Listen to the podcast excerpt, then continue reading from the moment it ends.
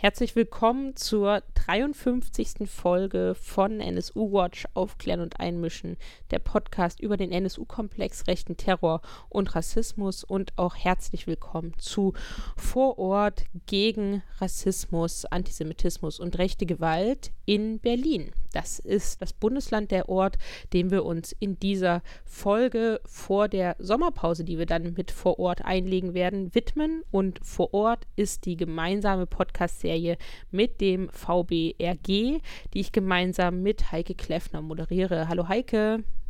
Hallo Caro. Dass wir über Berlin sprechen müssen in vor Ort, war ja schon lange klar. Einer der Gründe, warum wir unbedingt über Berlin sprechen müssen in diesem Podcast ist die Serie, die anhaltende Serie, muss man ja sagen, rechtsterroristischer Angriffe in Berlin-Neukölln.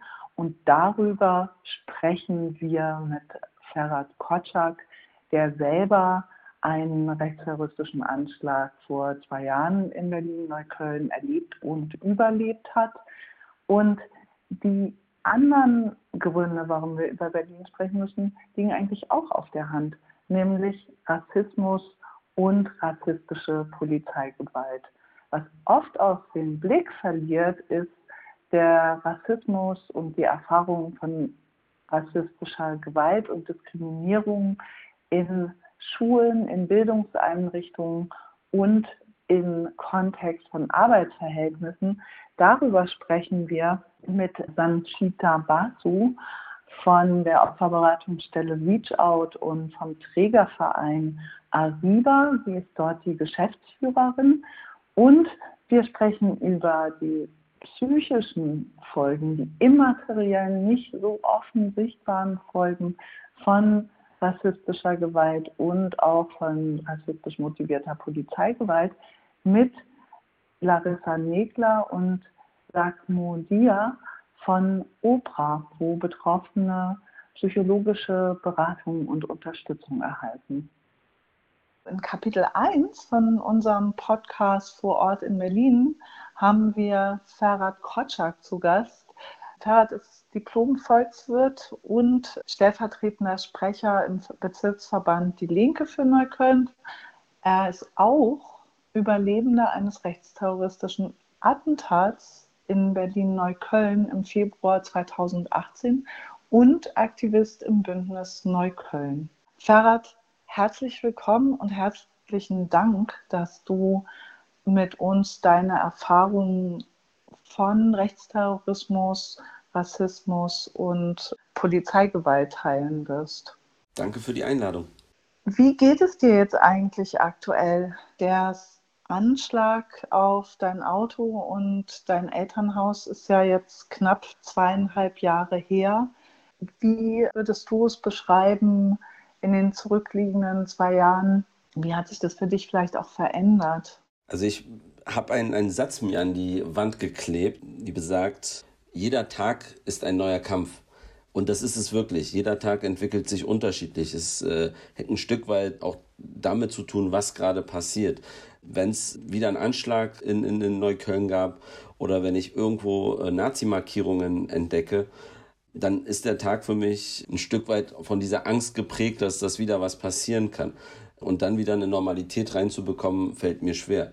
Was gerade mich sehr bedrückt, ist immer wieder, dass, dass Sachen passieren, bei denen ich Parallelen zu bestehenden Skandalen immer wieder im Kopf realisiere, wie beispielsweise, dass jetzt mit der Südneuköllner Anschlagsserie nach Clankriminalität ermittelt wird, ob es nicht doch vielleicht nicht Nazis waren, obwohl überall Nazi-Markierungen zu sehen sind. Und diese Ängste, die sind real und bestimmen ein Stück weit immer noch meinen Alltag. Und was ich halt immer wieder feststellen muss, dass diese gewünschte Normalität, die wir versuchen von Tag zu Tag immer wieder zu realisieren, die kommt nicht. Bei meinen Eltern auch nicht. Das ist einfach, nichts ist wieder wie vorher. Kannst du das konkret beschreiben, welche Auswirkungen der Anschlag in deinem Leben und in deinem Alltag hatte? Zu Beginn war das sehr stark von schlaflosen Nächten geprägt, somit halt äh, auch körperliche Ermüdung tagsüber.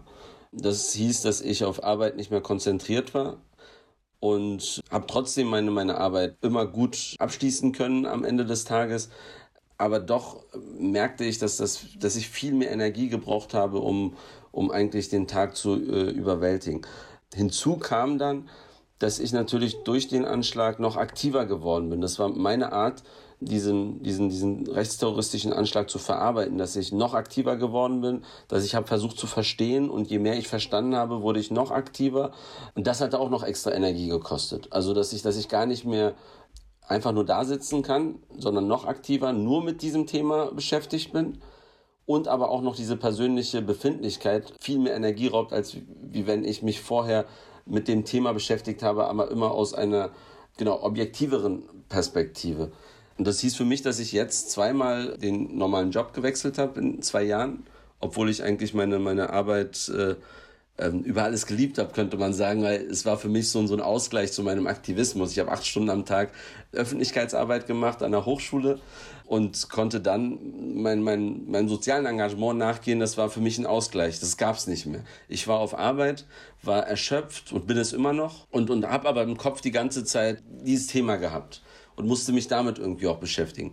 Und es hat dann nicht funktioniert, das ist so, dass ich jetzt äh, gesagt habe, okay, ich muss zumindest mein, mein, mein soziales Engagement und meine Arbeit verbinden und werde hoffentlich demnächst in einer Position anfangen zu arbeiten, in der ich diese beiden Themen auch miteinander verknüpfen kann. Eigentlich ist es ja fast unglaublich, wenn man sich die Dimension dieser rechtsterroristischen Anschlagsserie in Neukölln anschaut, wo der Anschlag auf dich, auf dein Elternhaus ja ein Teil davon ist. Mehr als 70 Anschläge auf Menschen und Institutionen in Neukölln, die sich klar gegen rechts positioniert haben in den vergangenen acht Jahren. Und gleichzeitig ist bislang niemand dafür strafrechtlich für, zur Verantwortung gezogen worden. Was für Auswirkungen hat diese Straflosigkeit? Ich wollte dich nicht unterbrechen. Darf ich zu der Frage davor noch was kurz sagen? Ja, unbedingt. Genau. Und zwar hat das noch, noch weitreichendere Auswirkungen auf mich bis heute. Zum einen wechsle ich immer noch den äh, Ort, an dem ich schlafe.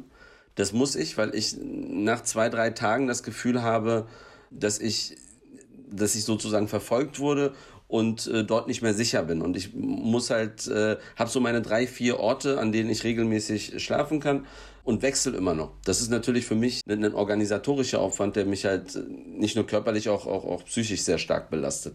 Plus hinzu kommt, dass ich auf der Straße viel wachsamer bin, also ständig in, in, äh, auf der Lauer, dass das irgendetwas passieren kann. Ich weiß nicht, ob man auf der Lauer sagt, aber auf alle Fälle sehr angespannt, dass, dass Leute mich beobachten, dass Autos, die an mir vorbeifahren, Menschen sein könnten, die, die mir was Böses tun wollen. Und damit halt so, so einen Tag zu gestalten und äh, es wird ja zu einer Normalität im Alltag, ist, heißt wiederum aber, dass ich keine Normalität habe wie vorher. Und dasselbe sehe ich halt auch bei meinen Eltern das macht mich sehr traurig, dass es bei denen ist, weil der Anschlag ja aufgrund meines Aktivismus äh, entstanden ist und es macht mir auch Schuldgefühle, um ehrlich zu sein. Die gehen nicht mehr hier in der Gegend spazieren. Also es ist nicht mehr so, ich gehe mal kurz vor die Haustür und, und drehe hier eine Runde für sie, sondern äh, die fahren weiter weg, um spazieren zu gehen. Die fahren nicht mehr hier in der Gegend einkaufen, weil die Nazis halt, äh, die uns das angetan haben, noch nicht erwischt wurden. Jeder kann es sein, jeder kann in diesem Netzwerk auch aktiv sein. Das heißt, die fahren auch weiter weg, um einkaufen zu gehen. Also im Prinzip ist unser gesamter Alltag auch nach zwei Jahren noch davon geprägt, dass wir die Auswirkungen dieses rechtsterroristischen Anschlags versuchen auszugleichen. Und das fällt uns ein Stück weit schwer was dann wiederum auch zu der Frage anschließt, was, was macht es mit uns, äh, diese, diese, äh, seit elf Jahren gibt es ja den rechten Terror in Neukölln und wir haben seit elf Jahren eine Aufklärungsrate von 0%. Dass das führt dazu, dass die Nazis sich natürlich motiviert fühlen, weiterzumachen. Das heißt, äh, jetzt im Süden sind sie seit dem Anschlag auf mich und Herrn Heinz Ostermann, dem Buchhändler, ein Stück weit, ich sag mal, unter Kontrolle in Anführungsstrichen. Die Polizei bewacht sie stärker, fährt hier auch stärker rum an Orten, die, die gefährdet sein könnten. Das hat aber dazu geführt, dass die Anschlagsserie sich vom Süden in den Norden verschoben hat und, und genau, jetzt sozusagen der Norden terrorisiert wird mit Brandanschlägen, mit Nazi-Markierungen an den Wänden. Und ich sage immer wieder, diese Markierungen werden, auch wenn sie hier im Süden stattfinden, passiert auch. Es gibt keine, keine direkten Anschläge auf äh, einzelne Personen, aber äh, Markierungen finden hier immer noch statt. Diese Markierungen sind nicht, wie es die Polizei sagt, Schmierereien. Und gerade an diesem Beispiel erkennt man, wie mit rechtem Terror umgegangen wird. Es sind keine Schmierereien, es sind Markierungen. Jeder einzelne davon ist eine Drohung. Eine Drohung gegenüber unserer Gesellschaft, unserer äh, Form, wie wir leben möchten, aber auch insbesondere Menschen, die schon betroffen waren, eine sehr starke psychische Belastung und Bedrohung. Wenn ich eine Nazi-Markierung sehe, dann, dann ist für mich sozusagen der Alltag davon geprägt, dass ich das verarbeiten muss. Ich verarbeite das dann so, dass ich über meine Social-Media-Kanäle versuche, das nach außen zu kommunizieren, dass ich, wenn es was Größeres ist, versuche, Menschen zu mobilisieren. Aber also ich versuche das positiv zu kanalisieren in die Richtung, dass es, dass es im Aktivismus mündet, aber es ist halt auch eine sehr starke Belastung. Und das kommt insbesondere daher, dass äh, die Sicherheitsbehörden ihrer Arbeit nicht wirklich nachgehen. Hast du schon gesagt, die Behörden machen ihre Arbeit nicht. Tatsächlich ist es ja so, es gab über 70 Anschläge und es sind auch schon Personen benannt worden, die hier als Täter in Frage kommen, aber es ist noch niemand strafrechtlich zur Verantwortung gezogen worden. Und welche Auswirkungen hat denn diese Straflosigkeit, diese Konsequenzlosigkeit für die Täter auf dich persönlich und auch auf die anderen Menschen, die betroffen sind? Diese Straflosigkeit führt dazu, dass wir ähm, nicht wissen, wer auf der Straße äh, uns beobachtet, dass jederzeit weiterhin ein Angriff stattfinden kann.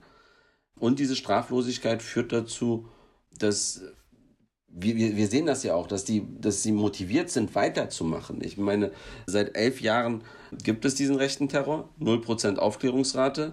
Und sie machen ja auch weiter, weil sie nicht erwischt werden, weil sie keine äh, Strafe bekommen. Und es ist für uns Betroffene insbesondere wichtig, dass wir versuchen, die Hintergründe zu verstehen. Warum gibt es denn eine 0% Aufklärungsrate seit elf Jahren? Wer wird hier eigentlich geschützt? Und, und, und das, das ist die Frage, die uns eigentlich Sorge bereitet, weil es eigentlich nicht, nicht sein kann, dass man den Täterkreis kennt und dann trotzdem niemanden, niemanden erwischt oder niemanden halt zur Rechenschaft zieht. In dem Zusammenhang ist es vielleicht auch noch wichtig, dass man sich die, die gesamten Fälle anschaut und, und versucht, da Parallelen zu ziehen, was wir als Betroffene gemacht haben. Wir sind zusammengekommen und haben versucht, zu, zu verstehen, was, was ist denn bei den Ermittlungen schiefgegangen. Und immer wieder kommen wir zu dem Entschluss, dass bei den Ermittlungen nicht richtig ermittelt wurde und dass dort Fehler geschehen sind. In meinem Fall beispielsweise wusste man, dass ich beobachtet werde über ein Jahr lang und ich wurde nicht gewarnt. Man hat Tonbandmitschnitte von den Tätern, einer davon NPD-Kreisvorsitzender, der andere ehemaliger AfD-Vorstandsmitglied in Neukölln, die richtig organisiert versucht haben herauszufinden, wo ich wohne. Und nachdem sie es dann herausgefunden haben, zwei Wochen später brannte mein Auto, das Feuer ging über auf das Haus. Und wie schon erwähnt, äh, nur durch viel Glück bin ich aufgewacht und konnte mich und das Leben meiner Eltern retten. Eine Folge dieser Straflosigkeit ist es ja wahrscheinlich auch, dass rechter Terror weder in Neukölln noch in Deutschland aufhört. Und du hast vorhin auch schon von Parallelen, so anderen Fällen gesprochen. Daher auch die Frage, welche Auswirkungen hatten zum Beispiel das rassistische Attentat von Hanau auf dich oder auch der jüngste Anschlag in der letzten Woche oder beziehungsweise die jüngsten Anschläge auf die Bäckerei Damaskus und die Explosion im Al-Andalos-Restaurant in der Sonnenallee was hat das für Auswirkungen auf deinen eigenen Verarbeitungsprozess, aber auch auf die Menschen in Neukölln? Also Hanno war, war, war ein sehr krasser Einschnitt. Es, es passiert zwar so vieles, aber das, was in Hanau passiert ist, das, das war für mich ein Moment, ich wusste nicht äh, mehr, wo oben und unten ist. Ich äh, konnte das noch nicht mal wahrnehmen. Also es war so, so so unglaublich für mich, dass, dass ich das nicht wirklich realisieren konnte und eigentlich in der Schockstarre war. Ich habe das mitbekommen, da war ich auf Arbeit und musste im Prinzip äh, aufhören zu arbeiten. Bin nach Hause, habe versucht zu telefonieren, um, um, um das zu verstehen. Und äh, im Prinzip ging das dann auch bei mir gleich über in den Aktivismus, so dass ich auch dann ähm, nach Hanau gefahren bin, um dort auch an den Protesten teilzunehmen und auch an der Seite der Betroffenen äh, zu stehen. Was das für mich in meinem Bearbeitungsprozess gemacht hat, ist, dass ich im Prinzip gemerkt habe, dass wir nicht nur in der Sphäre Neukölln denken müssen, sondern dass wir eigentlich die Kämpfe verbinden müssen. Also Ich habe da zum ersten Mal realisiert, obwohl es hier in Neukölln beispielsweise die Burak Bektasch-Initiative gibt, die Initiative, die versucht, den Mord an dem Neuköllner Burak Bektasch aufzuklären, der auf offener Straße erschossen wurde. Und habe das erste Mal verstanden eigentlich, wie wichtig solche Initiativen sind, die aus einem Ehrenamt, aus Eigeninitiative entstehen, um insbesondere erstmal den Betroffenen zu helfen. Weil als ich den Anschlag erlebt habe, war ich auch erstmal in der, in, in der Lehre und wusste nicht, was ich machen soll. Es kommen so viele Sachen, es prasseln so viele Sachen auf einen ein, dass man erstmal versuchen muss, sich zu ordnen. Und, und das kann man gar nicht, weil die Angst, die Wut und, und all diese Emotionen, die dabei sind, in, in einem Gesamtkomplex einen eigentlich hemmen, irgendetwas zu machen. Und genau diese Situation hatte ich auch nach Hanau und habe eigentlich gemerkt, wie wichtig es ist, gesamtgesellschaftlich Solidarität zu zeigen, da zu sein auch da zu sein, wenn die Politiker schon weg sind. Weil die Politiker sind gekommen, haben äh, zwei Tage lang gesagt, wie bedauerlich das alles ist und was sie alles eigentlich anders machen müssten, sind dann zurück in ihre Büros im Bundestag, in den Landtagen und haben im Prinzip genau dieselbe Politik weitergemacht, die sie, die sie schon vorher gemacht haben. Und das merkt man auch eigentlich, wenn man Hanau und Neukölln sich anschaut. In Hanau ist der Täter ja nicht einfach nur so in eine Shisha-Bar gegangen. Diese, diese Shisha-Bar war ja schon sehr lange äh, eine Projektion in seinen Kopf hinein durch, durch Presse, durch Politik, die sozusagen immer wieder durch Shisha-Bar-Razzien versucht haben, äh, nach außen zu kommunizieren. Sie bekämpfen Kriminalität. Die Menschen, die dort drin sind, sind ja alle kriminell. Und das war dann die Projektion, die, die dieser Täter auch in seinem Kopf hatte, wieso er sich eine Shisha-Bar ausgesucht hat. Aber lustigerweise eine Woche nach Hanau gab es die Shisha-Bar-Razzien weiterhin in Neukölln. Und das auch noch auf eine ganz hemmungslose Art und Weise, ohne dabei daran zu denken, dass vor einer Woche Menschen in der Shisha-Bar ermordet wurden und dass das, dieses, dieses Schuldgefühl hatte, hatten dabei weder die Politikerinnen noch die Behörden. Und das ist das, was eigentlich aus Hanau hier in Neukölln auch hängen geblieben ist, dass wir gesagt haben, okay, wir müssen uns viel stärker solidarisieren. Wir müssen bei jedem Anschlag an der Seite der Betroffenen sein. Und da gibt es für uns nicht ein kleiner Anschlag oder ein großer Anschlag, ob, ob jetzt jemand ermordet wurde oder ob jemand mit einer Nazi-Markierung vor der Tür angegriffen wurde. Es ist wichtig, dass wir immer da sind, denn nur so können wir es schaffen, eigentlich nach außen das zu kommunizieren, was wir kommunizieren wollen. Unsere Solidarität mit allen, die mit uns zusammen hier leben, mit unseren Nachbarinnen und das, dass wir niemanden alleine lassen. Um es konkret nachzufragen, Ferhat, welche konkrete Kritik hast du an der Polizei in Berlin, insbesondere am LKA Berlin, wenn es um die Rechtsterrorismus-Serie äh, geht? Denn steht ja tatsächlich der Verdacht im Raum, dass Informationen von Polizeibeamten an die mutmaßlichen Tatbeteiligten weitergegeben werden? Und in dem Zusammenhang die zweite Frage, was ist eure konkrete Kritik an dem Umgang der Justiz in Berlin bislang mit der Rechtsterrorismus-Serie?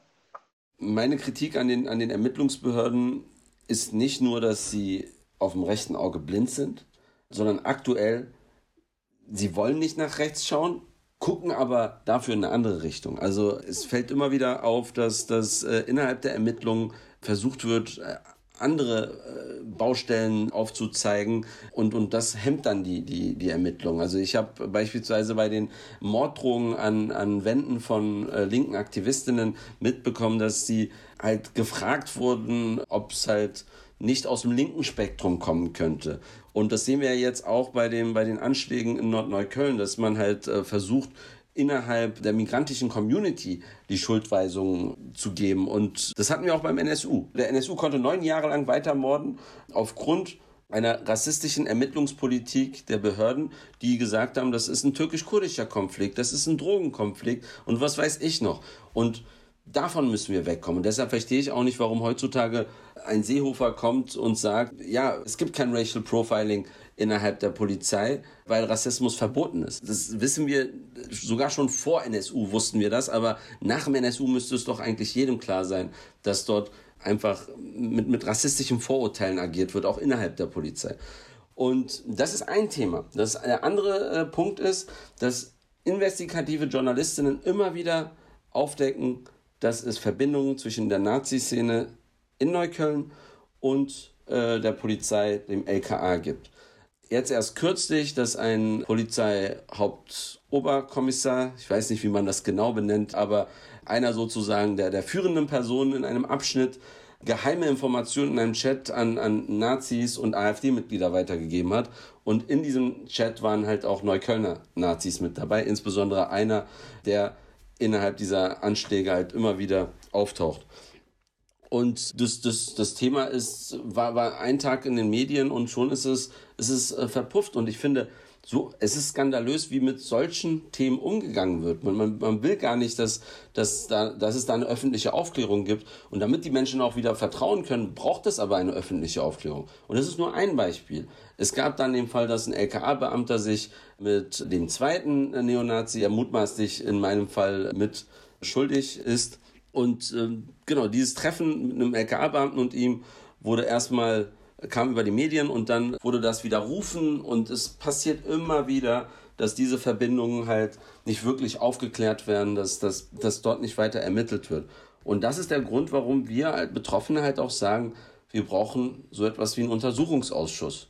So etwas ist vielleicht sogar äh, gut gesagt, aber wir brauchen einen Untersuchungsausschuss, damit objektiv sich diese ganzen Fälle mal angeschaut werden kann und die Menschen auch wieder Vertrauen aufbauen können. Denn äh, das ist, es ist schlimm, wenn, wenn man nicht weiß, ob der Polizeibeamte, der eigentlich für, für, für den Schutz zuständig ist und vielleicht vor meiner Haustür steht, ob der jetzt einer der Guten ist oder einer der Bösen ist. Und diese ganzen Fälle, die halt aufgedeckt wurden, zeigen eigentlich, dass dort sehr viel rechtes Gedankengut innerhalb der Sicherheitsbehörden rumkursiert und diese Aufklärung brauchen wir in Berlin, wobei wir in Berlin auch schon einen NSU-Untersuchungsausschuss hätten haben müssen.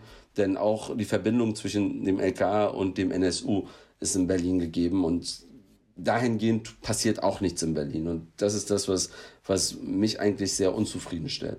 Und was die Judikative angeht, also die, die Rechtsprechung, ich hätte mir da schon gewünscht, dass, dass es in einer nächsthöheren Ebene bearbeitet wird. Das heißt, wenn der Berliner Senat sagt, dass es offiziell sagt, das ist ein rechtsterroristischer Anschlag, dann, dann muss die Generalbundesstaatsanwaltschaft das übernehmen.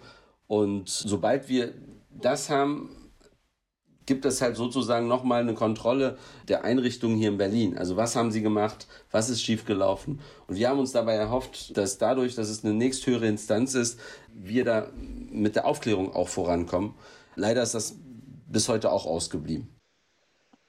Ferhat, wenn man sich die Berichterstattung in den Berliner Medien zu der Rechtsterrorismus-Serie anschaut, dann hat man manchmal das Gefühl, entweder Neukölln liegt für die allermeisten Redakteure auf einem anderen Stern oder das ist ein Ort, der eigentlich immer noch als No-Go-Zone beschrieben wird und der Bezirk und seine Bewohnerinnen haben mit dem Rest der Stadt nichts zu tun.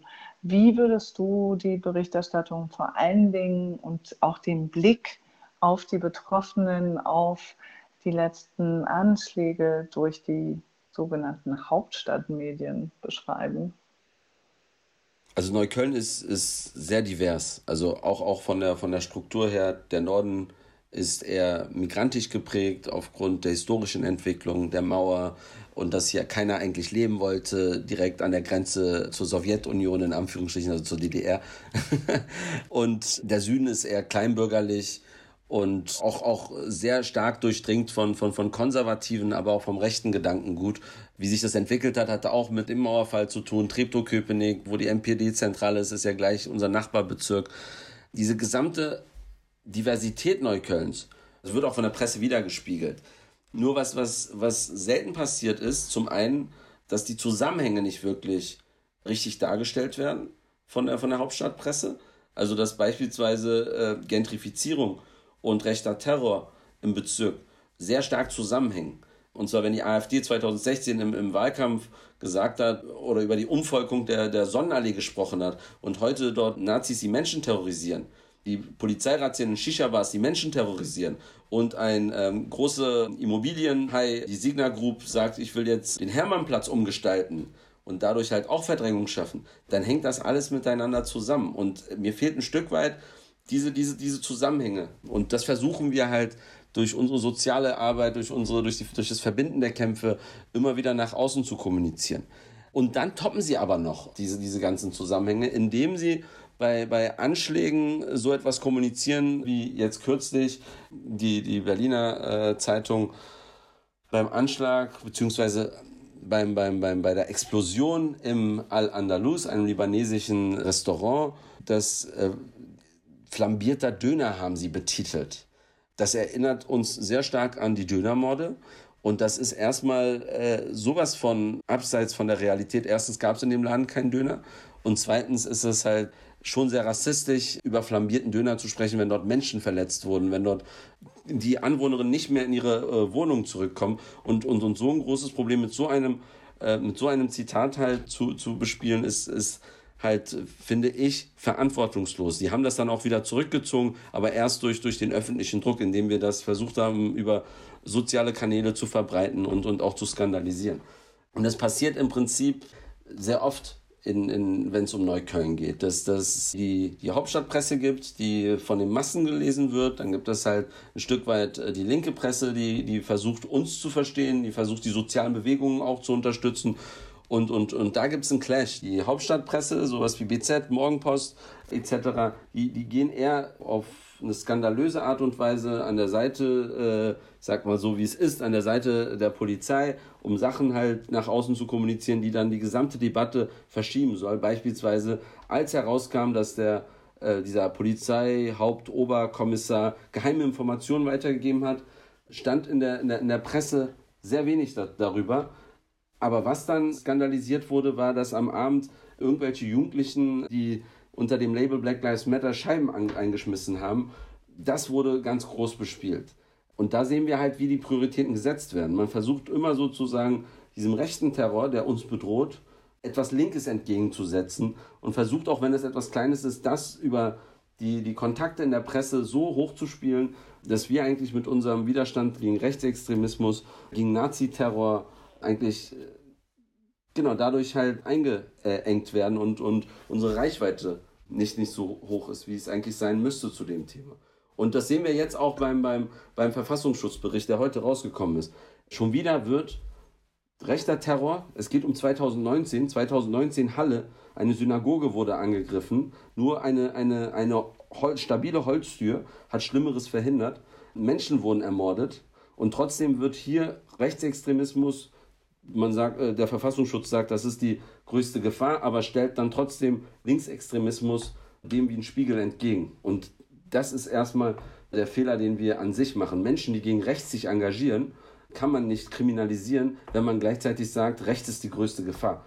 Und so ein Umdenken brauchen wir in der Gesellschaft, dass wir verstehen, dass es keine Mitte gibt zwischen Faschismus und Antifaschismus.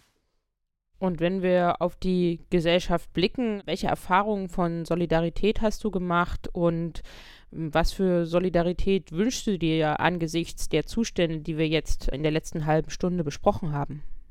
Also die, die, die Solidarität sowohl von Institutionen als auch von, von Einzelpersonen nach so einem Anschlag war für mich überlebenswichtig. Ich hatte das eben schon erwähnt, ich wäre jetzt nicht so aktiv, wie ich jetzt bin und, und wäre auch gar nicht äh, zum, zum Leben wahrscheinlich auf diese Art und Weise zurückgekehrt, wenn es diese Solidarität nicht gegeben hätte, wenn es nicht Menschen gegeben hätte, die sich darum gekümmert haben, dass die Versicherung angeschrieben wird äh, an dem Tag, damit kleine Sachen, beispielsweise die, die, die Laterne vor dem Haus meiner Eltern wieder funktioniert, die nicht funktioniert hat und es war äh, stockenduster nachts. Das sind so Kleinigkeiten, die halt geholfen haben, damit ich wieder lebendig werden konnte, damit ich wieder sozusagen zum Leben äh, wiederfinde. Aber auch die politische Solidarität ist dahingehend wichtig. Ich hatte nicht verstanden, was passiert ist. Und dann kamen Gruppen, die sich halt mit dem Rechtsextremismus hier in Neukölln beschäftigt haben, Daten gesammelt haben, Informationen gesammelt haben, die mir erklären konnten, was passiert ist, welche Leute das waren, äh, was für Strukturen es gibt. Denn das ist ja auch, also je mehr Fragezeichen äh, jemand im Kopf hat nach so einem Anschlag, umso verängstigter ist diese Person. Und wichtig war es, diese Fragezeichen auch Stück für Stück abzuarbeiten. Und ähm, deshalb ist es auch wichtig gewesen für mich, als dieser Anschlag auf, auf, auf die Damaskusbäckerei war. Äh, vor der Damaskusbäckerei wurde ein Auto in Brand gesetzt, an die Hausfassade wurden SS-Runen markiert. Und das ist nicht zum ersten Mal passiert, sondern schon zum siebten Mal, dass äh, ich jedes Mal auch zu dieser Bäckerei gegangen bin, mit denen gesprochen habe, gefragt habe, ob alles in Ordnung ist. Und je mehr Leute das machen, umso, umso gestärkter fühlen sich diese Menschen. Und, und, und die Angst geht ein Stück weit äh, dann auch von alleine, wird sie verarbeitet äh, durch, durch diese Solidarität. Aber nicht nur die Person selbst, die angegriffen wurde, beziehungsweise dieser Laden, sondern auch die Menschen im Umfeld haben ja Angst. Wir haben uns beispielsweise solidarisiert mit den Menschen, im, die in dem Haus wohnen und haben ein, ein Treffen mit den Bewohnern im Haus äh, organisiert. Und solche Aktionen sind, finde ich, sehr wichtig. Was mir persönlich fehlt, ist, wir haben in Berlin eine rot-rot-grüne Regierung. Nun müsste man ja sagen, SPD, Grüne und Linke, alle drei definieren sich als antifaschistisch. Müsste ja so, ein, so ein Untersuchungsausschuss zu rechten Strukturen innerhalb der Behörden kein Problem sein. Und ähm, da fehlt mir ein Stück weit die Solidarität. Denn wir werden eigentlich im Prinzip nur hingehalten. In dem Zusammenhang, also der, die Grünen haben uns wir haben 26.000 Unterschriften gesammelt, wir haben eine Petition gestartet, mit der wir diese, diese Forderung nach einem parlamentarischen Untersuchungsausschuss stärken wollten. Die Grünen haben uns gesagt, ja, geht nicht parlamentarischer Untersuchungsausschuss, die Fälle sind ja noch nicht abgeschlossen. Also man hat versucht, das, was man so von Politikern kennt, drumherum zu reden, um uns zu beschwichtigen und hat uns dann angeboten, einen Sonderermittler. Nun ist es anderthalb Jahre her. Ich würde mal sagen, falls es Zuhörer gibt, die Kontakte zu grünen Abgeordneten haben, fragt mal die Abgeordneten, was sie bis jetzt äh, zum äh, Sonderermittler gemacht haben. Nichts. Die Linke, meine eigene Partei, da haben wir einen, äh, Landesparteitagsbeschluss einstimmig, dass wir den Untersuchungsausschuss fordern. Die Fraktion leider im Parlament möchte da keinen Alleingang machen und äh, hofft, dass einer der Koalitionspartner darauf reagiert. Die reagieren nicht darauf, deshalb läuft da auch nichts.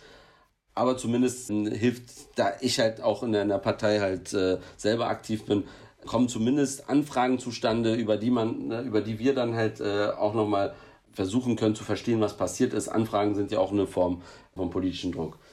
Aber die einzigen, die konsequent waren, sind die SPDler. Die sagen, wir brauchen keinen Untersuchungsausschuss, wir brauchen keinen Sonderermittler, im Prinzip sagen sie auch, es gibt keine rechten Strukturen innerhalb der Polizei. Also alles, was Journalistinnen aufgedeckt haben, ist im Prinzip nur Unfug. Könnte man, wenn man das weiter äh, bespielt, auch sagen. Und die sagen, ja, die Polizei kann das selber organisieren. Also äh, haben eine, zum dritten Mal eine Sonderermittlergruppe gegründet. Die hieß zweimal, glaube ich, äh, EG Ermittlungsgruppe Resin, Ermittlungsgruppe Rechtsextremismus. Und jetzt äh, neuerdings heißt sie besondere Aufbauorganisation Fokus und die machen im Prinzip genau dasselbe wie die anderen beiden Ermittlungsgruppen. Da wurden halt mehrere Beamte zusammengelegt, um halt zu gucken, okay, was läuft dann schief, was nicht. Und ihr erster Erfolg war eine Entschlüsselung einer Festplatte, die sie nach dem Anschlag auf mich und Herrn Ostermann 2018 bei den Hausdurchsuchungen beschlagnahmt hatten. Drei wurden beschlagnahmt. Zwei Jahre lang hat man versucht, diese Festplatten zu entschlüsseln. Nach zwei Jahren, also Anfang dieses Jahres, wurde dann ganz groß verkündet, die, der erste Erfolg dieser neuen Ermittlungsgruppe. Wir haben diese Festplatte entschlüsselt. Es wurden 30 Namen auf dieser Festplatte gefunden.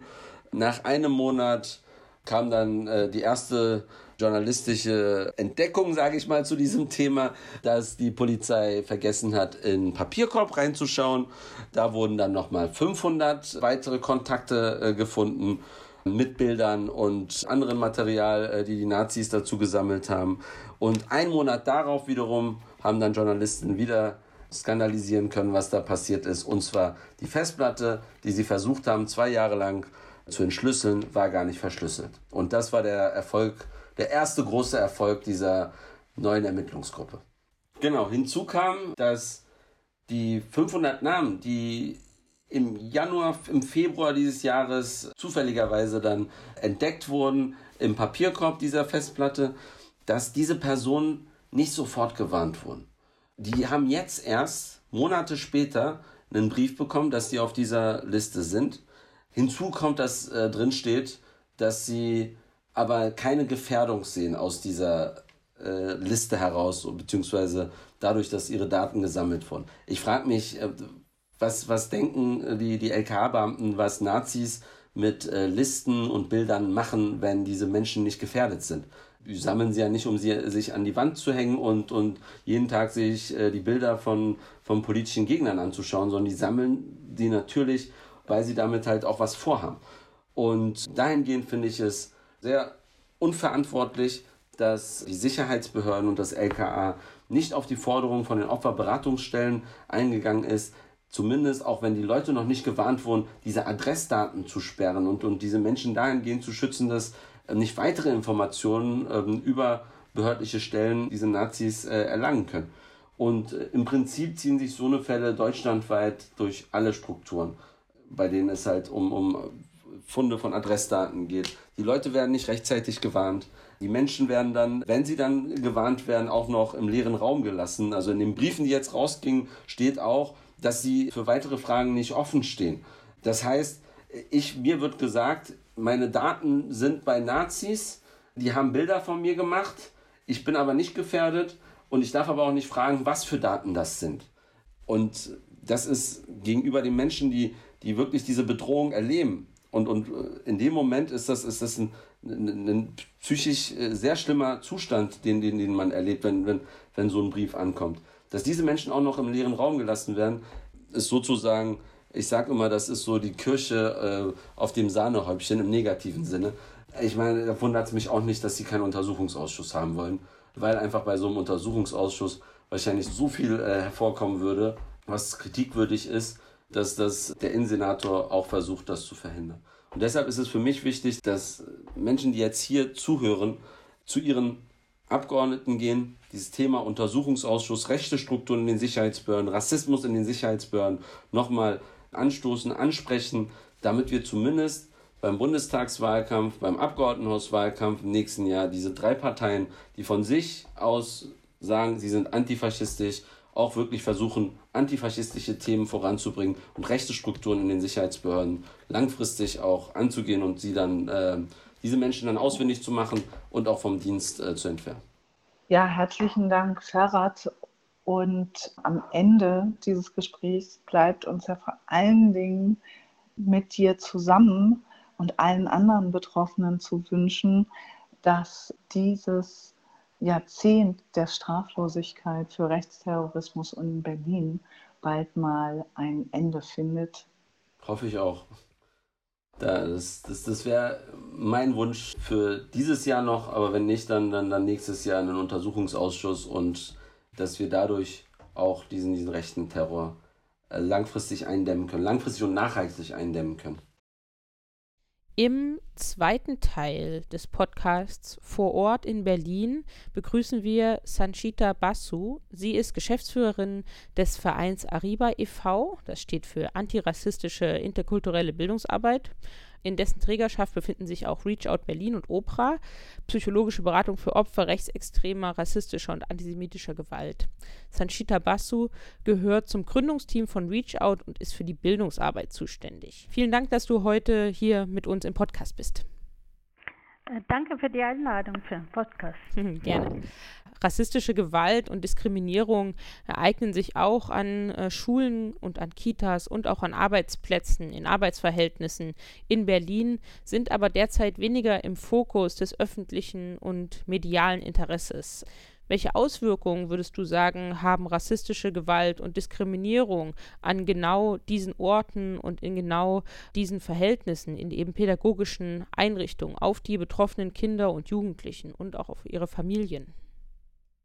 Es ist sehr unterschiedlich und sehr vielfältig. Also rassistisches Mobbing am Arbeitsplatz oder Schule und Kita, das kriegt dann eine Aufmerksamkeit in Berlin oder überhaupt in äh, Deutschland, wenn was Gravierendes passiert. Zum Beispiel, ihr erinnert euch vielleicht an 2019, Februar 2019, glaube ich, ist ein Mädchen in Reinickendorf gestorben, ein Grundschulkind, elfjähriges Kind, nach massivem Mobbing. Und dann kam in allen Zeitungen, in allen Medien mal Berichte über Mobbing überhaupt. Ne? Und jetzt Das kriegt keine Aufmerksamkeit, weil das ein normales Phänomen ist. Es ist ganz normal. Mobbing ist ganz normal, rassistisches Mobbing genauso, ganz normal. Da braucht man nicht viel darüber zu reden. Und das wissen wir alle auch, dass es so normal ist. Normalität kriegt ja keine Beachtung. Ne? Dass die Auswirkung von rassistisches Mobbing kann so schlimm sein, besonders für Kinder, dass sie sich ähm, verletzen, äh, dass sie äh, Suizidgedanken haben, dass sie einfach keinen, keinen Ausweg haben. Äh, aber nicht nur Kinder, auch Jugendlichen und junge Erwachsene rassistisches Mobbing, das ist ja ein, eine Art Mobbing. Mobbing kennen wir auch, das ist ja auch ein normales Phänomen. Aber rassistisches Mobbing ist ja nicht nur die Person gemeint, sondern eine gesamte Gruppe gemeint. Und das, das ist das Schwierige bei rassistischem Mobbing, da aus dieser Geschichte auszusteigen für Kinder und Jugendlichen. Und was äh, vorhin Ferrat gesagt hat, es geht diese Mobbing-Opfern genauso. Ne? Die, und die Eltern sind überfordert. Die Eltern äh, versuchen manchmal, das nicht so ernst zu nehmen, damit sie leichter mit der Situation umzu, umgehen können. Es ist, es ist wirklich sehr, sehr weitreichend, diese Auswirkungen von Mobbing, besonders von rassistisches Mobbing. Ich habe so viele Fälle und ich habe so viele Beispiele, die sind, eines sind sie alle gleich, die Auswirkungen. Wenn es in der Schule passiert, ist es sehr, sehr schwierig, die mal Schulleiterinnen da, darüber anzusprechen, weil meisten, ich würde nicht sagen alle, aber meisten SchulleiterInnen ist das Prestige ihrer Schule viel wichtiger als die SchülerInnen. Und deswegen verleugnen sie fast immer. Das, sowas gibt es bei uns nicht. Rassismus gibt es sowieso nicht. Rassismus gibt es ja in der ganzen Bundesrepublik nicht. Und woher soll das in den Schulen geben?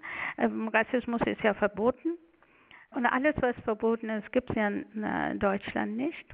Und daher gibt es auch kein rassistisches Mobbing. Und es ist ein, ein sehr, wie soll ich sagen, eine ganz mühsame Arbeit, die wir jetzt seit über 15 Jahren versuchen äh, zu tun.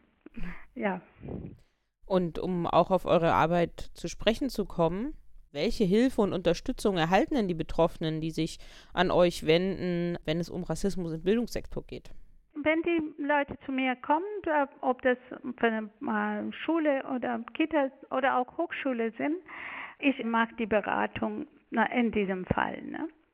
Da, was ich mache, ist erstens versuche ein äh, Gespräch mit der Klassenlehrerin, andere Lehrerinnen, wenn sie beteiligt sind, und Schulleitern zu führen.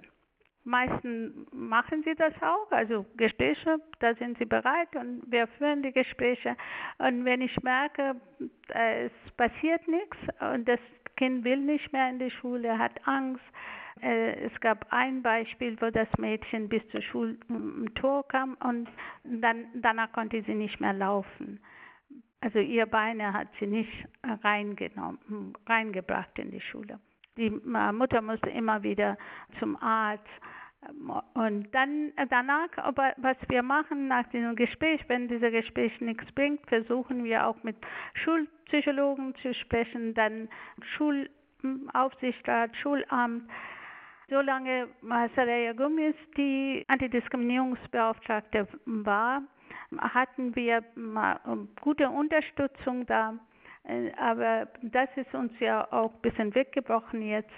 Äh, seit sie nicht mehr da ist, ist die Zusammenarbeit auch nicht so effektiv, nicht mehr so effektiv.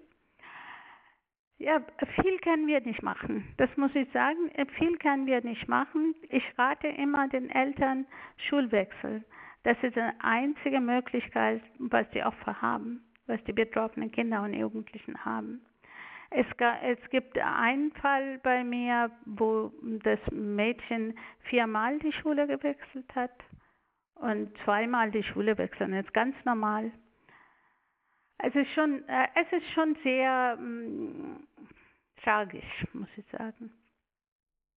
wenn Schulwechsel aus deiner Sicht die einzige Möglichkeit ist, welche Forderungen habt ihr denn an Schulen und Kitas, um Kinder und Jugendliche zu schützen vor Rassismus und damit sie eben vielleicht nicht die Schule wechseln äh, müssen? Was sollten Schulen und Kitas tun, wenn es in ihrer Schule eben zu rassistischer Gewalt und Diskriminierung kommt oder gekommen ist? Es gibt einige Möglichkeiten, was die äh, Schulen machen können. Sie können sowas wie äh, Streitschlichterinnen gibt äh, solche Anti-Mobbing-Botschafterinnen können sie machen, jede Klasse. Es gibt Möglichkeiten, was die Schule machen kann, aber sie müssen erstmal akzeptieren, dass es Rassismus in der Schule gibt, dass es rassistisches Mobbing gibt. Zuerst was ich fordere von den Schulen, ist dass diese Akzeptanz. Das ist Akzeptanz heißt nicht, dass sie das akzeptieren, aber dass sie das wahrnehmen. Ne? Dass, dass, sie wahrnehmen, dass es gibt und dann können sie dagegen was tun. Aber diese Wahrnehmung, sie blenden, blenden es aus. Und da, das ist mein großes Problem. Das große Problem ist wirklich, dass sie das nicht wahrnehmen. Wenn sie wahrnehmen, dann können wir sagen, äh, was für Möglichkeiten es gibt. In der Klasse kann man äh, solche Gruppen bilden. Dann kann man auch in der Schule einige äh, Schülerinnen, wo auch vielleicht ähm, ehemalige gemobbte Kinder auch dabei sind, äh, also eine Gruppe gründen, die dann aufklären. Es gibt verschiedene Möglichkeiten. Aber ich sehe wenige Schulen, aber wirklich wenige Schulen, die das überhaupt wahrnehmen und nicht ablehnen nicht ablehnen, dass sie was tun sollen. Ich, hat, ich gebe trotzdem ein positives Beispiel. Da war ich sehr, sehr glücklich, dass es auch so, solche Schulleiterinnen gibt. Eine Schulleiterin, die uns einen Brief geschrieben hatte, da wollte sie sich beratschlagen, weil in ihrer Schule ein äh, Mädchen massiv gemobbt wurde, rassistisch gemobbt wurde. Und ich habe mit der Schulleiterin gesprochen. Ich habe äh, wie immer den Eltern äh, beraten und gesagt, das Mädchen muss eine, zu einer anderen Schule, weil es nie auf den Kosten von dem Kind gehen darf. Alle Kämpfe, die wir führen, können nicht auf die äh, Kosten von den Kindern gehen. Und das Mädchen war nicht mehr in der Schule, aber die Schulleiterin wollte trotzdem was machen. Und wir haben Workshops mit den 9. Klasse gemacht. Das war wirklich ein sehr, sehr erfolgreicher Workshop, wo, wo ich mit zwei Hip-Hopper gearbeitet habe. Also die haben gearbeitet mit den ähm, äh, Kindern und sie haben über rassistisches Mobbing ein CD gemacht. Sie haben selber die Situation äh, erzählt, was sie da gemacht haben mit dem Mädchen und wie, wie sie äh, das äh, jetzt empfinden und was man dagegen machen kann. Und so haben sie gerappt und ähm, ein äh, CD gemacht daraus. Und das, das hat mich sehr gefreut, dass die Kinder auch was daraus gelernt haben. Am ersten Tag kamen sie zu uns mit riesen Deutschlandpfanne umgewickelt. Und dann am Ende gingen sie doch anders raus, ohne ihr äh, Deutschlandfahne. Ja, das war ein Erfolgsstory. Das habe ich auch manchmal. Nicht sehr oft, aber manchmal. Welche Auswirkungen würdest du denn sagen, haben rassistische Diskriminierung und auch Gewaltverhältnisse in Arbeitsverhältnissen und am Arbeitsplatz für die Betroffenen? Ja, rassistisches Mobbing am Arbeitsplatz hat eine andere Dimension, äh, weil auch man da äh, sehr viel davon abhängt und man, äh, ich kann da ja nicht diese gleiche Vorschläge bringen, wie äh, wechseln Sie doch Ihre Arbeit, das, das geht ja nicht. Das ist keine Lösung, weil, weil ja, das ist halt Arbeitsplatz. Und ich habe mehr, mehrere Personen, viel weniger als Schüler, muss ich sagen, die die, die rassische, rassische Gewalt oder rassischen Mobbing erfahren, gehen nicht irgendwo hin, weil sie erwachsene Menschen sind. Äh, sie schämen sich, sie denken, okay, wenn, wenn ich so mich nicht gebe, dann hören sie vielleicht auf. Viele versuchen auch die Kollegen, den Kollegen einzuladen, irgendwie alles Mögliche zu tun, damit es aufhört. Aber es ist, es ist meistens in der Struktur und das hört nicht auf.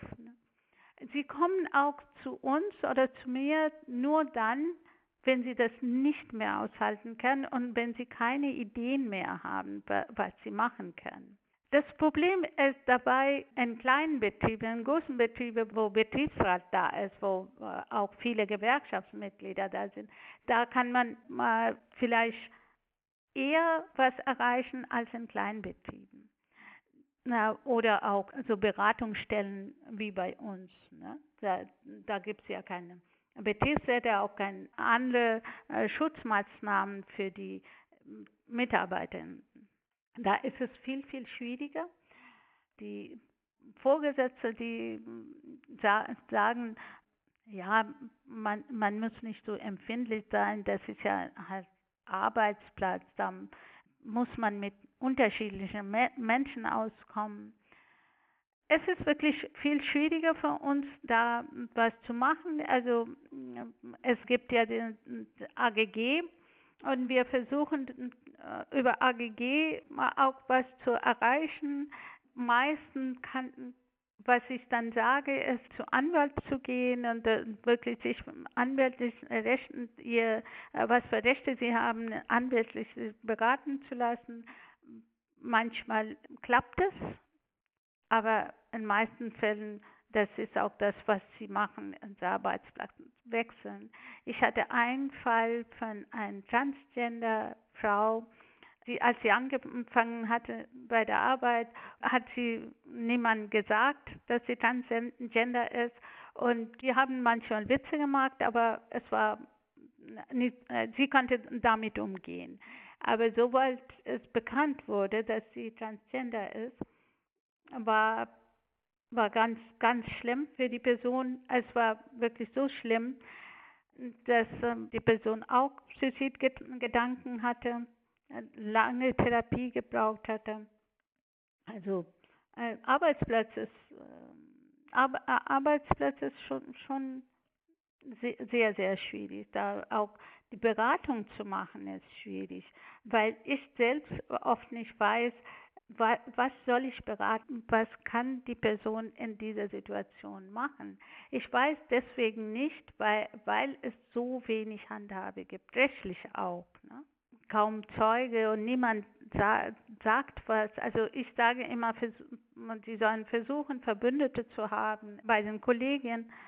Es ist, äh, es ist vielleicht ein bisschen einfacher für mich, das zu sagen, als es wirklich in so, einem, in so einer Situation äh, Verbündete zu finden. Was würdest du Arbeitgebern raten oder was rätst du Arbeitgebern, um Rassismus und rassistische Diskriminierung am Arbeitsplatz entweder zu verhindern oder um dafür eine effektive Antwort zu finden, wenn es sich ereignet hat?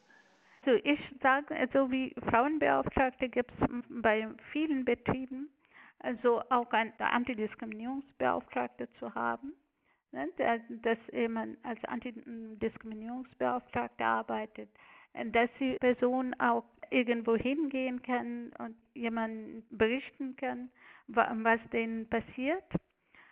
Das sage ich Arbeitgebern und dass sie auch diesen Menschen, diesen Kollegen auch hm, Glauben schenken. Das tun sie auch meistens nicht. Sie nehmen das nicht ernst, so wie in der Schule genauso. Sie nehmen das nicht ernst.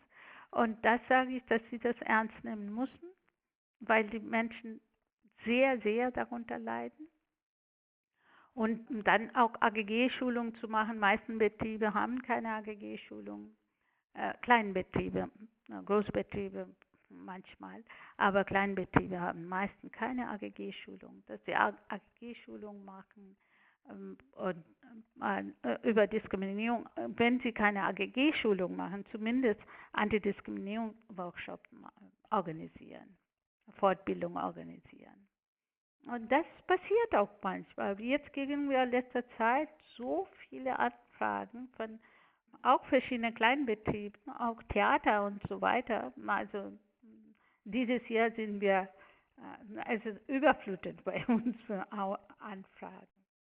Diese Überflutung von Anfragen, die euch erreichen, die ja alle im Kontext von Rassismus, rassistischer Gewalt in Berlin stehen. Wie bewertest du das? Gibt es mehr rassistische Vorfälle? Gibt es mehr rassistische Gewalt? Oder gibt es mehr Menschen, die sich jetzt trauen, darüber zu sprechen und auch sich Unterstützung zu suchen? Ich denke beides. Also seit Sarazins Buch ist es hm, normalisiert worden, dass Menschen anderen Menschen rassistisch beleidigen oder auch Gewalt antun.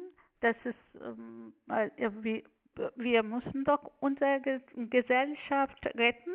Also nach diesem Motto, unsere Gesellschaft soll auch weiß bleiben und auch nicht so, was weiß ich, Frauen mit äh, Kopftuch, Kopftücher dulden so, das ist so normal geworden. Das war vielleicht auch vorher da, aber die Menschen haben sich vielleicht nicht getraut, so offen darüber zu reden. Aber jetzt ist es ganz normal und auch also Bildungsbürger reden so. Egal wo ich hingehe, höre solche Bemerkungen. Und deswegen denke ich, einerseits ist es mehr geworden, Andererseits sind wir bestimmt auch in diese 20 Jahre ein bisschen bekannter geworden, dass Menschen wissen, wo sie hingehen können. Und viel mehr Menschen nutzen auch Internet und so. Und da sind wir natürlich präsent. Und so denke ich, ist es mehr geworden. Aber rassistische Gewalt und rechte Gewalt und so diese Gewalt ist diese Hemmungslosigkeit, das ist vielleicht auch mehr geworden?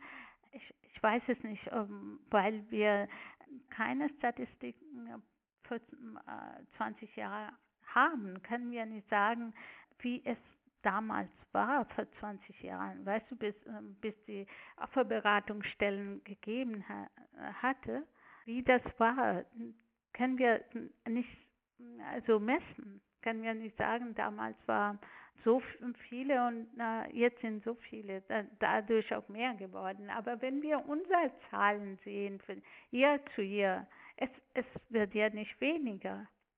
Es wird auch nicht in Berlin. Ich denke oft, ich selbst äh, mit, äh, so äh, aussehe, wie ich aussehe, fühle, fühle mich in Berlin gar nicht so bedroht oder hm, ich habe keine Angst, egal wo, wo ich hingehe, habe ich keine Angst. Aber trotzdem passiert so viel, so viel rassistische Gewalt überall in Berlin. Es ist ja hm, nicht nur in einem Teil, in einem bestimmten Bezirk passiert, überall passiert es. Ne? Das, das denke ich manchmal auch. Was haben wir dann erreicht? Wir wollten ja uns überflüssig machen. Dass es keine Opferberatungsstelle mehr, äh, Menschen mehr brauchen. Aber das haben wir nicht erreicht. Das werden wir auch vielleicht nächsten zehn Jahre, 20 Jahre nicht erreichen. Sanchita, an euch wenden sich ja auch sehr viele Betroffene von rassistischer Polizeigewalt.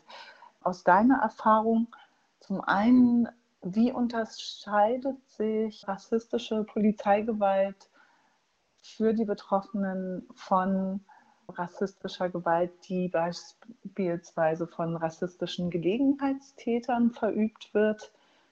Und zum anderen, ihr gehört ja zu den wenigen Opferberatungsstellen bundesweit, die auch durch den Geldgeber explizit diesen Auftrag erhalten haben, auch Betroffene von rassistischer Polizeigewalt zu beraten. Oder war das schwierig, das durchzusetzen? Letzte Frage antworte ich zuerst. Nee, das war nicht schwierig durchzusetzen. Äh, wir haben mm, vor kurzem beim LADS, Landesantidiskriminierungsstelle, die Frage gestellt, ob, ob wir das dürfen, also offiziell mal Racial Profiling und restliche Polizeigewalt auf unser Banner zu stellen. Und äh, das hat ein bisschen wegen Corona gedauert, aber dann haben wir die Zustimmung bekommen dass wir das machen können. Ich muss sagen, wir haben diese Frage bis jetzt nicht so explizit gestellt, ob wir das durften oder nicht. Wir haben immer gesagt, wir werden die Menschen beraten, weil uns die Opfer interessieren und nicht die Täter.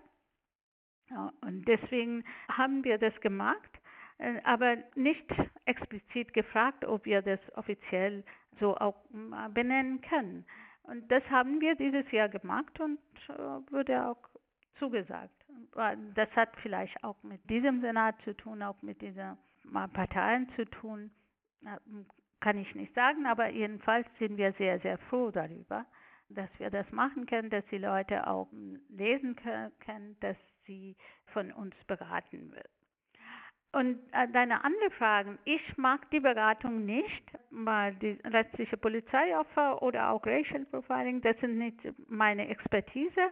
Aber ich kann sagen, da wir seit so langem diese Beratung machen und auch im Team natürlich darüber sprechen, kann ich sagen, das ist eine ganz andere Sache, als Menschen zu beraten, die Opfer von rassistischer Rechte und antisemitischer Gewalt geworden sind, die von Individuen kamen. Und Polizeigewalt, das ist ja eine Struktur. Das ist der Unterschied. Polizei soll Menschen schützen und nicht Gewalt antun. Und gegen, gegen diese Struktur anzugehen, ist eine Riesenhürde, als wenn ein Individuum andere Menschen schlagen oder anspucken oder bedrohen.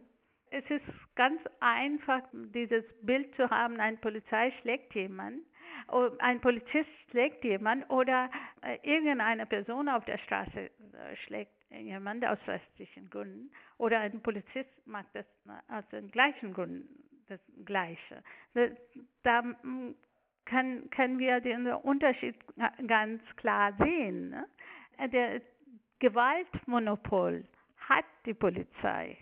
Und deswegen, wenn die Polizei jemanden schlägt, wird es so schwer, das zu beweisen, dass es erstens aus rechtlichen Gründen passiert ist äh, zweitens, dass dieser Mensch nichts getan hat. Es ist eine ganz andere Dimension. Da, da kann man gar nicht vergleichen. Und wir haben auch selten, ganz selten haben wir Erfolg. Das heißt, die Polizisten sind nie alleine. Sie haben immer Zeugen und sie arbeiten mit Staatsanwaltschaften äh, zusammen und die sind glaubwürdiger für die Dichterinnen als äh, unsere Klientinnen. Ja, das ist der Unterschied. Ja, und die Wirkung zeigt sich ja auch in dem, was Ferrat im ersten Teil des Podcasts schon beschrieben hat. Ja, eine riesige Verunsicherung scheint mir.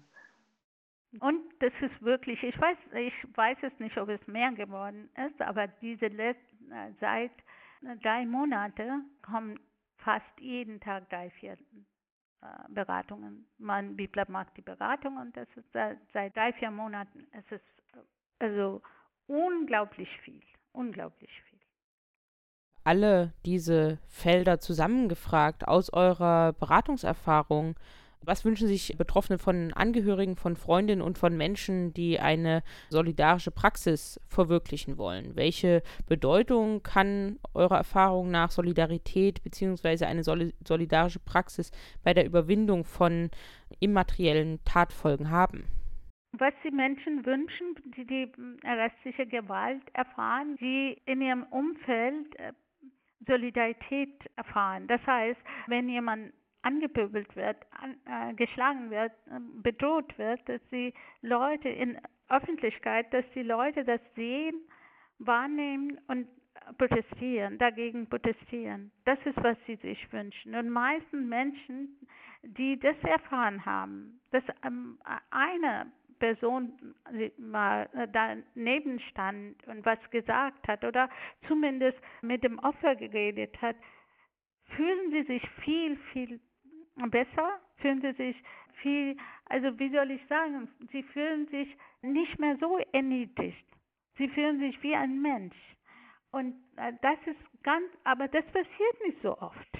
Letzter Zeit schon mehr, muss ich sagen. Wir kriegen auch oft Anrufe von Zeuginnen, die das und das gesehen haben und unbedingt mitteilen wollten.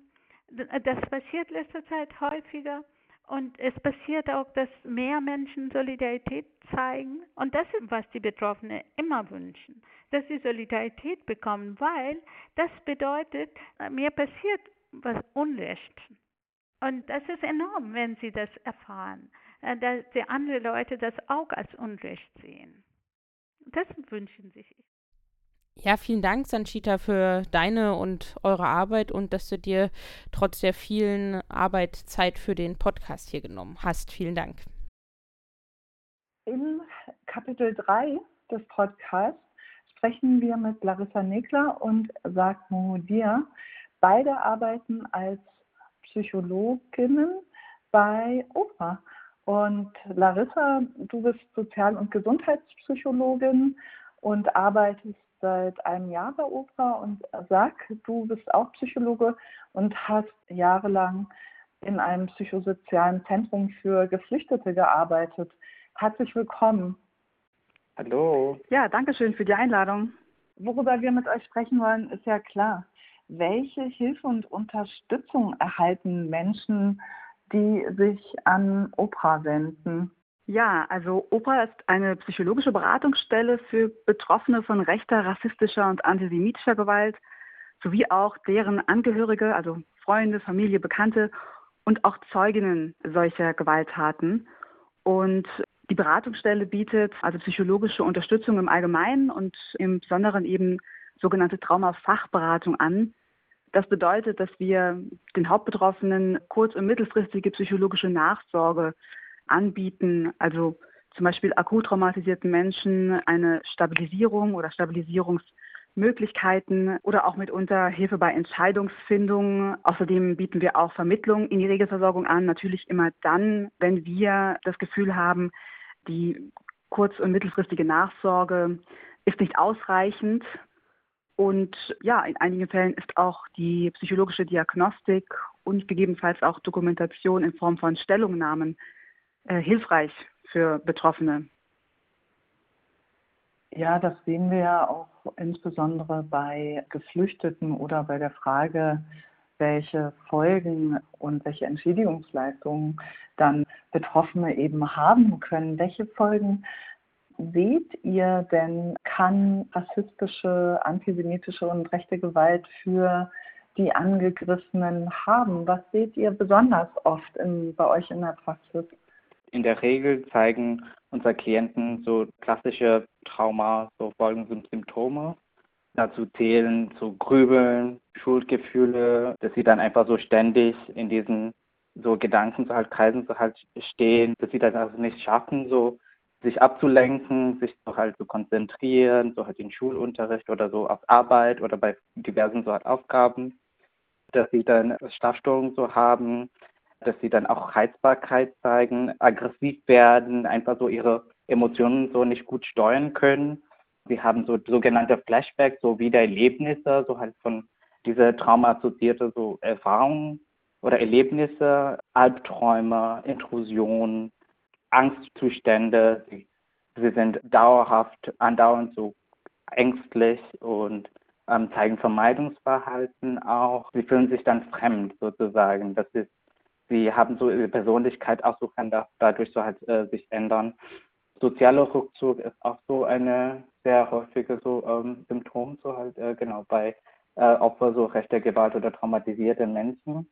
Nicht jeder, natürlich nicht jeder Klient, Klientin so zeigt genau die gleichen Symptome oder alle so Symptome, aber sie sind ganz grob so genannt, so die klassische sozusagen so Trauma, äh, so Folgesymptom so.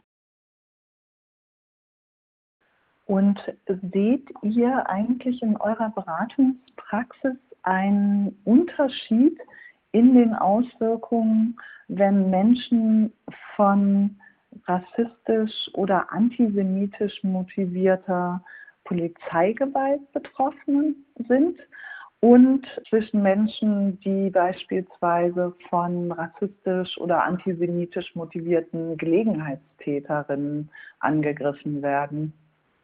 Ja, tatsächlich. Den Unterschied kann man allerdings eher als qualitativ bezeichnen. Das bedeutet, wir stellen äh, tatsächlich fest, dass die Klientinnen, die von rassistischer, rechter oder antisemitischer Polizeigewalt betroffen sind, Unterschiede in der Art und Weise ihrer Ängste oder Traumafolgethemen auch zeigen. Bei der Polizei ist es ja so, dass sie für verschiedene betroffene Gruppen als Regierungsinstitution angesehen wird. Ne, also sowohl von äh, Menschen, die vielleicht äh, noch neu in Deutschland sind, als auch von Menschen, die hier sozialisiert sind, ist die Polizei für die meisten doch eine Regierungsinstitution und von der wird eben auch gerechtigkeitsschaffendes Handeln erwartet. Von der Polizei wird erwartet, dass sie eben auch hilft, wenn sie hinzugezogen wird. Und wenn sich dann eben Polizeibeamtinnen rassistisch oder, oder äh, rechtes Verhalten zeigen, dann entspricht das eben nicht den Erwartungen und es ist keine ja, ist keine, keine Norm, dass die Polizei sich so verhält. Und dann sind natürlich auch die psychischen Folgen ganz besonders, indem die Klientinnen zum Beispiel sagen, also wenn die Polizei mich so behandelt, wenn die Polizei mich rassistisch behandelt oder eben angreift, dann habe ich das überhaupt nicht erwartet und dann stellt sich auch die Frage, wer kann mir denn überhaupt in, im Notfall noch helfen? Also dann ist dann vor allem das, was mein Kollege Herr Moduja eben auch bei den Traumafolgesymptomen angedeutet hat, dieses erschütterte Weltbild ganz schön, also das Weltbild ist ganz schön ins Wanken geraten dann, weil es eben die Erwartungen daran, wie sich eben auch so eine Regierungsinstitution wie die Polizei verhalten sollte, weil das in Frage gestellt wird. Und auf einmal äh, stellen die Klientinnen fest, die Polizei kommt eben nicht immer, um mir zu helfen, sondern um mir zu schaden. Das müsste dann erstmal noch auf psychologischer Ebene verarbeitet und auch irgendwann integriert werden. Aber das ist natürlich ganz schwer, weil das natürlich einfach die Erfahrung ähm, entgegengesetzt der gesellschaftlichen Aufgabe und auch der gesellschaftlichen kollektiven Erwartung an die Polizei steht. Und deswegen ist das schon was in dem Sinne anderes oder Besonderes, äh, wenn die Polizei rechte, rassistische oder antisemitische Gewalt ausübt. Und die Hilflosigkeit ist dann natürlich sehr groß, gerade in den Situationen, wo dann eben diese Gewalt erlebt wird, in diesen traumatischen Situationen. Und da wissen wir auch wiederum, dass die erlebte Hilflosigkeit in der traumatischen Situation auch ein wichtiger Risikofaktor darstellt, in dem Sinne, wie dann auch die Traumafolgesymptome weiterhin verlaufen. Also je hilfloser man sich in der Situation fühlt, desto schwieriger kann man sagen, ist es auch dann, die Folgen davon zu verarbeiten, die psychologischen Folgen. Und als Ergänzung äh, noch dazu, und das ist auch die Tatsache, dass die Polizei sozusagen eine große Präsenz hat so in der Stadt. Das ist immer, dass die Polizei sehr sichtbar ist so im Alltag und das äh, führt dazu, dass die Betroffenen so halt immer wieder so halt dadurch getriggert werden, so halt, dass sie da diese traumatische so halt Erlebnisse und Erinnerungen immer so wieder aufgerufen werden. Immer wenn so die Polizei gesehen werden oder wenn man Polizeiautos sieht, das ist dann ein bedeutsamer Kontrast zu rechter Gewalt von Zivilisten oder anderen Bürgern so halt ausgeübt wird.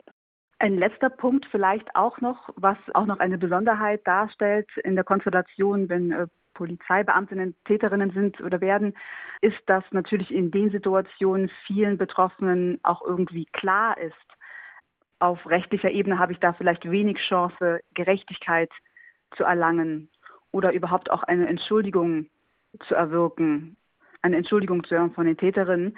Und das wiederum ist aber auch etwas, wäre etwas ganz Wichtiges natürlich, wenn es um Gewalttaten und Traumatisierung geht, was natürlich auch einen großen Einfluss darauf haben kann, wie eben auch der Verlauf der psychischen Genesung ist.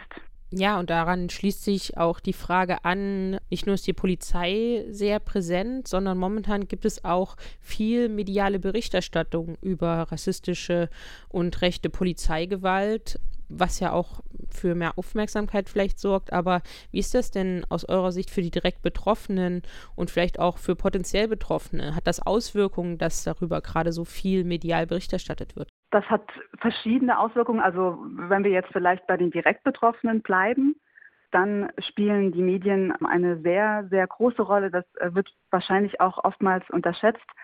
Viele rassistische Gewalttaten sind ja auch politische Gewalttaten Und die werden natürlich oft auch in den Medien diskutiert, kommentiert. Und da ist es natürlich so, was mein Kollege eben auch schon gesagt hatte, dass das zum einen einfach die Hauptbetroffenen, um die es da vielleicht auch geht, immer wieder daran erinnert, ne, wenn sie dann in der Zeitung oder im Fernsehen oder im Radio von der Tat hören, in der sie Hauptbetroffene darstellen. Das kann also auch wieder als Trigger fungieren, gerade bei denen, die eben noch mitten im Prozess sind, die vielleicht sogar noch akut traumatisiert sind, hat das dann zur Folge, dass sie gar nicht in den Verarbeitungsprozess kommen können und sich immer wieder mit der Situation konfrontiert sehen, daran erinnert zu werden, immer wieder getriggert werden. Und das, was ja normal, normalerweise auch viele Betroffene, viele traumatisierte Menschen tun, um sich, um ihre Psyche zu schützen, ist ja in die Vermeidung gehen. Und das ist auch ein ganz, eine ganz normale Reaktion der Psyche, in die Vermeidung zu gehen und sich eben nicht die ganze Zeit daran zu erinnern, sondern das auch mal ruhen zu lassen. Und das wird natürlich durch eine konstante teils auch äh, vielleicht aggressive, breite Medienberichterstattung erschwert für die Betroffenen, ne? wenn dann das Thema überall präsent ist und vielleicht sogar spekuliert wird über Details, die noch überhaupt nicht klar sind. Vor allem so Kinder, Jugendlichen, das kann sehr traumatisierend sein, wenn sie dann so, äh, so solche so Medienerstattungen so äh, oder Medienberichte so halt lesen oder gucken im Fernsehen, vor allem mit Bildern und so, wenn das irgendwie sehr bildhaft beschrieben wird. Das kann sehr traumatis also retraumatisierend sein, dass sie dann auch so weiter in der Hilflosigkeit, in der Verzweiflung so verfallen. Das habe ich dann von einer Mutter mitbekommen, dass sie dann auch gesagt, dass das Kind mit diesem ganzen George Floyd Berichte so das mitbekommen hat. Ist zehn Jahre alt und das hat dann hat er das sowas gesagt wie Mama, ich habe Angst, dass es mir auch so passiert, weil ich ja das Kind hat auch so eine also rassistische Gewalt körperliche Gewalt erlebt und das hat eben dann diesen Effekt gehabt, dass er dann auch dadurch, ja, dass er einfach so ängstlich geworden hat und so halt Angst um seine eigene Sicherheit gemacht bekommen hat. Wir haben das auch tatsächlich in unserer Beratungsarbeit klar vor Augen geführt bekommen, wie viele Betroffene, die eben in der Vergangenheit bereits rechte, rassistische oder antisemitische Gewalt erlebt haben, getriggert worden sind, ängstlich geworden sind, sich dann auch wieder schlecht gefühlt haben, also wieder eine Verschlimmerung ihrer psychischen Symptome vermerkt haben. Und was mir auch noch wichtig ist hier zu erwähnen, ist, dass gerade bei den Hauptbetroffenen stellt dann auch natürlich die mediale Berichterstattung insofern eine Gefahr dar, als dass dritte Personen natürlich auch anfangen können, die Tat oder auch die Betroffenheit äh, zu kommentieren und mitunter zum Beispiel auch in Frage stellen, wie schlimm in Anführungszeichen das Ganze war oder ob sich das alles wirklich, wirklich so zugetragen hat. Man nennt das dann auch sekundäre Viktimisierung, denn was dann äh, bei den Hauptbetroffenen passiert ist, dass sie sich oft selber in Frage stellen und sich schuldig fühlen. Und so fühlen sich viele Hauptbetroffene sowieso. Und eine solche sekundäre Viktimisierung kann dann eben dazu beitragen. Und das müsste auf jeden Fall besser kontrolliert werden dass eben zum Beispiel dann nicht irgendwie Spekulationen angeheizt werden, die dann dazu führen, dass öffentlich über die Hauptbetroffenen spekuliert wird und die vielleicht auch in Frage oder ihr Erlebtes, ihre traumatische Erfahrung in Frage gestellt wird. Denn das hat, das hat tatsächlich direkte negative Auswirkungen auf deren Psyche. Und vielleicht können wir in dem Zusammenhang auch noch mal über den nicht abreißenden rechten Terror in Deutschland sprechen, über das antisemitische und rassistische Attentat von Halle, den rassistischen Anschlag von Hanau, aber auch die rechtsterroristische Anschlagsserie in Berlin-Neukölln. Haben diese Ereignisse Auswirkungen auf die direkt Betroffenen rassistischer Gewalt und auf die angegriffenen oder vielleicht auch mitgemeinten Communities?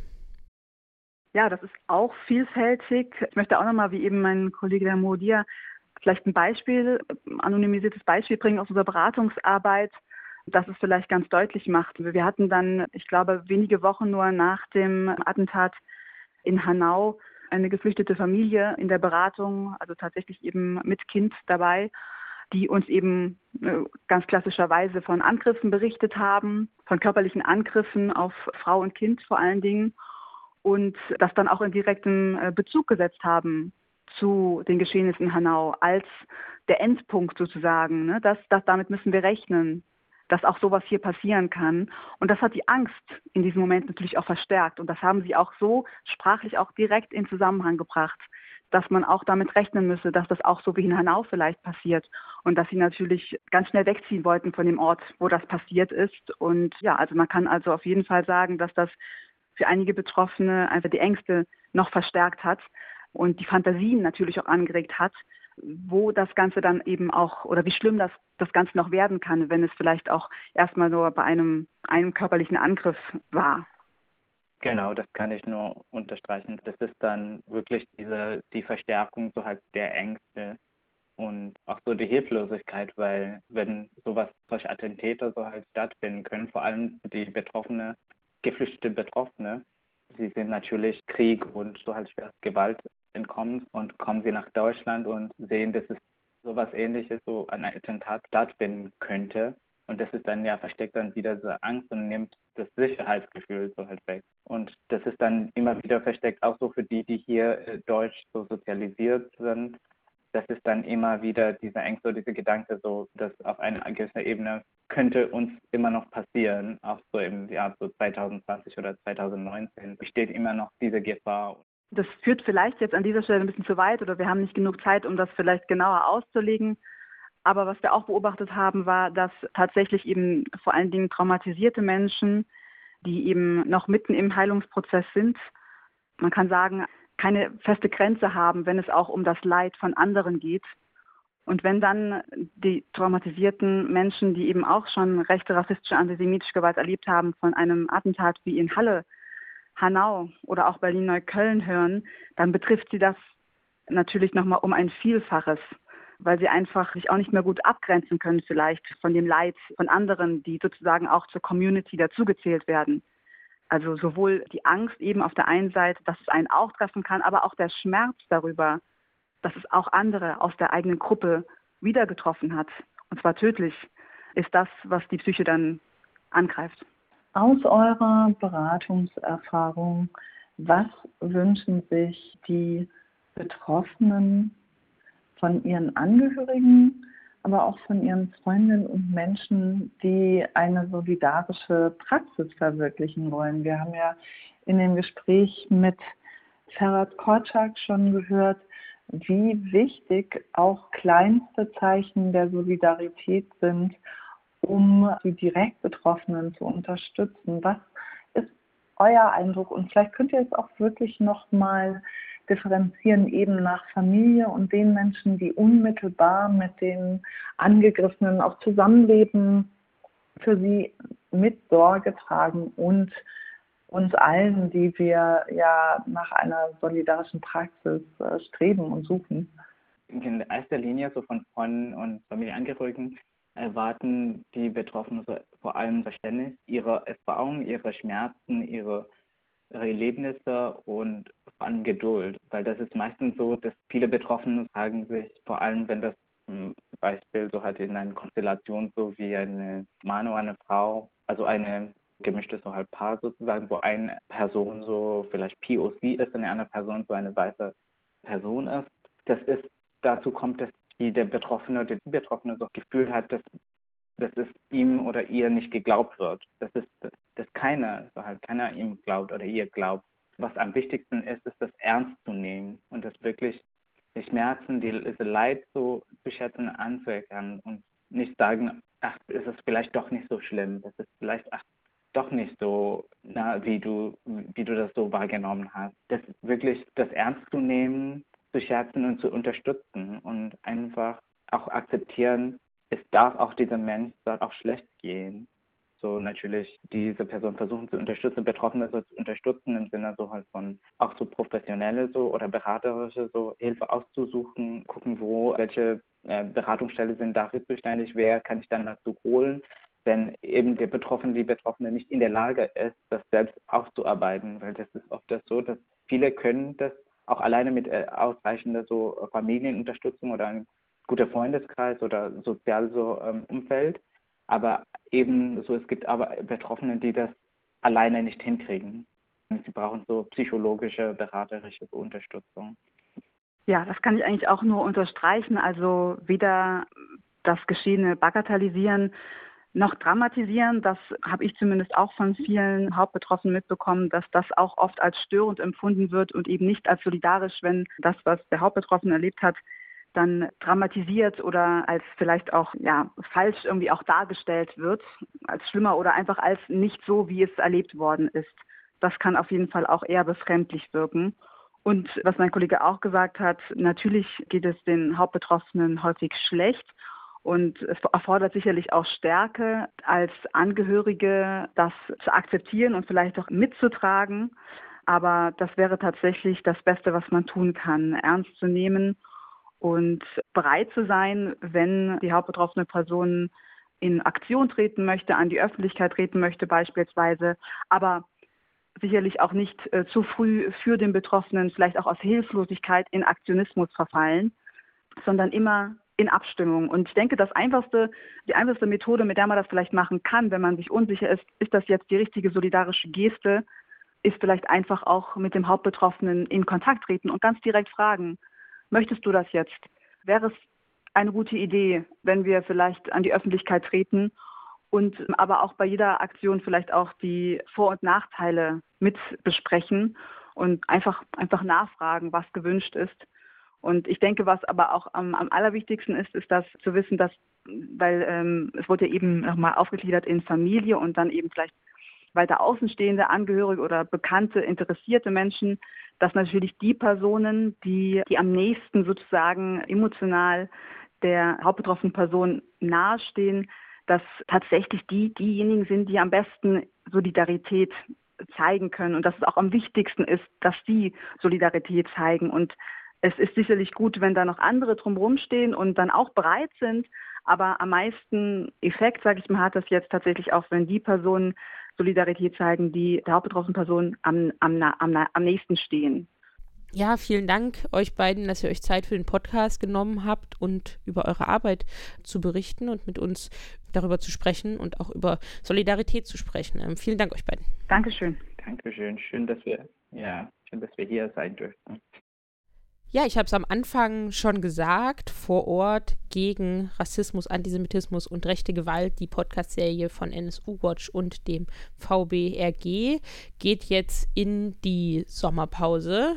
Zehn Bundesländer haben wir ja sozusagen schon virtuell per Podcast besucht und über die dortigen Zustände gesprochen. Es sind aber natürlich noch einige übrig. In der Sommerpause wird es aber wahrscheinlich reguläre Folgen von NSU Watch aufklären und einmischen geben. Also werdet ihr nicht ganz auf dieses Format verzichten müssen.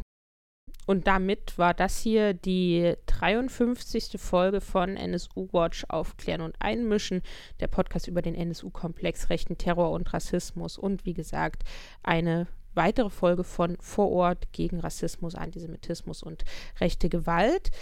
Ihr findet uns wie immer im Internet und zwar unter nsu-watch.info, verband-brg.de, bei Twitter at nsuwatch und at rechte unterstrich Gewalt bei Facebook und auch unter diese Podcast-Folge äh, posten wir euch einige Links zum Podcast, mit denen ihr euch noch weiter mit diesen Themen beschäftigen könnt. Und wir hören uns in der nächsten Folge des Podcasts wieder.